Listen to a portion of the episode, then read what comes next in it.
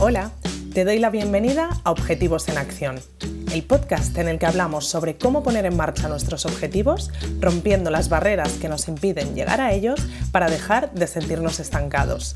Soy Nora Casanova psicóloga especializada en implementación de hábitos y consecución de objetivos. Y en este espacio quiero compartir contigo herramientas prácticas y dosis de motivación para que consigas enfocarte hacia tus metas y te acerques cada día más a aquello que te propones. Si vienes con ganas de pasar a la acción, este es tu sitio. Empezamos. Ya sabes que me he propuesto dedicar el último episodio del podcast de cada mes a hablarte sobre el tema del que hayamos estado hablando durante las últimas semanas en mi perfil de Instagram, donde cada mes os propongo dos opciones de tema, vosotros votáis y el tema ganador es el protagonista de todo el contenido que voy publicando por allí. Este mes no hemos hablado sobre ningún tema en concreto porque me he tomado unas semanas de desconexión por allí. De vez en cuando me tomo unas pausas en Instagram que me sirven para reponer fuerzas y cargar pila de ideas, energía y motivación. Aunque es un tema en el que estoy trabajando, porque creo que todavía no le he pillado el truco del todo a esto del descanso y que aún no he encontrado mi fórmula ideal, ya sabes, proceso de ensayo y error, con la que pueda sacarle todas las ventajas, voy encontrando algunos de los ingredientes que veo que me funcionan y muchos de ellos tienen que ver con algunos puntos teóricos acerca del descanso. Hay ciertos puntos que podemos tener en cuenta para aplicar el descanso de forma estratégica, de manera que le podamos sacar partido de verdad a los momentos de parón que nos tomemos en el terreno que sea. En el proceso de consecución de nuestras metas, aprender a descansar es tan importante como aprender a darnos ese empujón de disciplina cuando es necesario, como aprender a mantener la motivación o a combatir la pereza. Por eso, hoy quiero compartir contigo tres puntos que puedes tener en cuenta para diseñar tu fórmula perfecta de descanso cuando estés yendo por tus objetivos. El primero tiene que ver con reflexionar acerca de la importancia del descanso. Si tú no le encuentras sentido a descansar, no lo vas a hacer nunca a gusto. Esto es una lucha que tienen muchos emprendedores, por ejemplo, cuando no encuentran nunca el momento de darse unas vacaciones o no consiguen desconectar de verdad cuando por fin han conseguido darse ese momento. Hasta que nosotros mismos no le veamos el sentido a ese parón y al descanso en sí, al hacerlo seguramente estaremos tensos pensando que estamos perdiendo el tiempo, que no nos merecemos ese parón, que va a traer consecuencias negativas en nuestros resultados, etc. Esto, aplicado a un objetivo como hacer ejercicio, por ejemplo, podría verse en el caso de una persona que consigue cumplir su rutina de tres días de entrenamiento a la semana y cuando viene una semana de vacaciones se angustia mucho si no puede mantener esos entrenamientos por miedo a que eso le haga perder la inercia o la persona que consigue ir al gimnasio cada día hasta el punto que no se da el permiso para no hacer nada ni siquiera un día a la semana.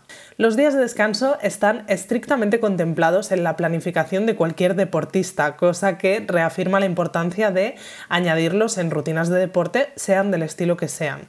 Pero esto es aplicable fuera de este tema con cualquier objetivo que te estés proponiendo.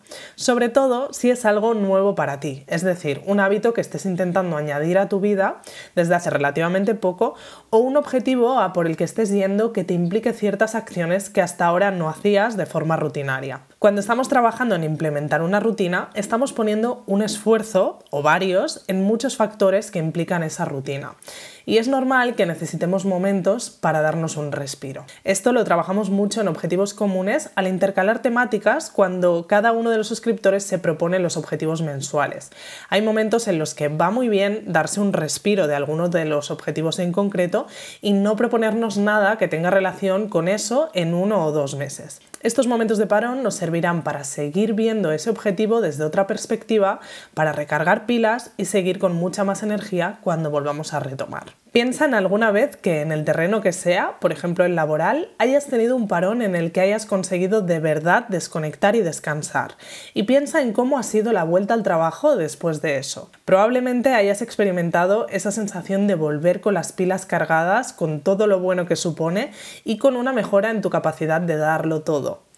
Pues la realidad es que puedes conseguir esa sensación y esas ventajas en relación al terreno o objetivo que sea. El segundo punto tiene que ver con la planificación. Y así como siempre recalco la importancia de aprender a hacer descansos de emergencia, entre comillas, o descansos improvisados cuando el cuerpo la situación o momento vital en el que estemos lo requieran y aprender a hacerlo sin sentirnos mal por ello, también es importante que en nuestro año planifiquemos cuándo vamos a tener estos descansos. Que sea una parte más de la planificación global que hagamos con lo que sea con el trabajo, cosa que está ya bastante instaurada, quitando las personas emprendedoras que, como decíamos, suelen tener algo de lucha con eso, con nuestra rutina de deporte, con nuestra presencia en redes, con nuestros planes sociales o con la rutina de limpieza en casa. Planificar parones más grandes o más pequeños es una forma de, de nuevo, darle importancia y valorar ese descanso, de ser conscientes de que lo vamos a tener, cosa que nos va a ayudar a dosificar más nuestra energía y esa capacidad de darlo todo que decíamos, que no es lo mismo saber que te propones trabajar dándolo todo de lunes a viernes, sabiendo que tendrás dos días para desconectar y descansar el fin de semana, que tener por delante todos los días de tu calendario marcados como días de trabajo a tope. Este punto es algo que puedes tener muy en cuenta cuando estés en rachas en las que haya una demanda de ti más exigente, venga del exterior o de ti mismo. Planificar un descanso conscientemente después de esta racha más intensa te ayudará a vivirla mejor. Pero volviendo al tema, en general, planificar tus descansos te permitirá vivir mejor los momentos de no descanso y también ser capaz de entrar en ese momento de descanso cuando toque y disfrutar más de sus ventajas. Por último, es interesante que puedas definir qué significa descansar para ti y que tengas presentes los límites que quieres ponerte para que ese momento se considere descanso. Es interesante que puedas hacer este ejercicio de forma diferenciada en relación a los diferentes terrenos en los que te estés planteando un descanso. Por ejemplo, volviendo a mi descanso de Instagram de este mes, lo que decidí fue marcarme el tiempo concreto de descanso que me quería tomar, que decidí que fuera todo el mes, con la premisa de no hacer publicaciones que tuviera que preparar con pero dándome el permiso, entre comillas, de publicar aquello que me apeteciera en el momento si me apetecía. También decidí que fuera un descanso solo de Instagram y no de otras patas de mi trabajo, ya que este más general me lo daré más adelante y es un descanso que a día de hoy no me venía bien tomarme. La idea es que puedas marcarte esas pequeñas normas que vas a tener en cuenta dentro de este descanso que te vas a tomar. Puede ser interesante también que te pongas ciertas normas que te ayuden a desconectar de verdad y que tengan en cuenta cómo tiene que ser tu racha de descanso para que sea un buen descanso. Por ejemplo, si decides que el fin de semana o cada día a partir de las 8 de la tarde son momentos para tu descanso, puedes tener en cuenta limitarte el uso del email y proponerte no abrirlo para que no interfiera en este momento de desconexión que quieras crear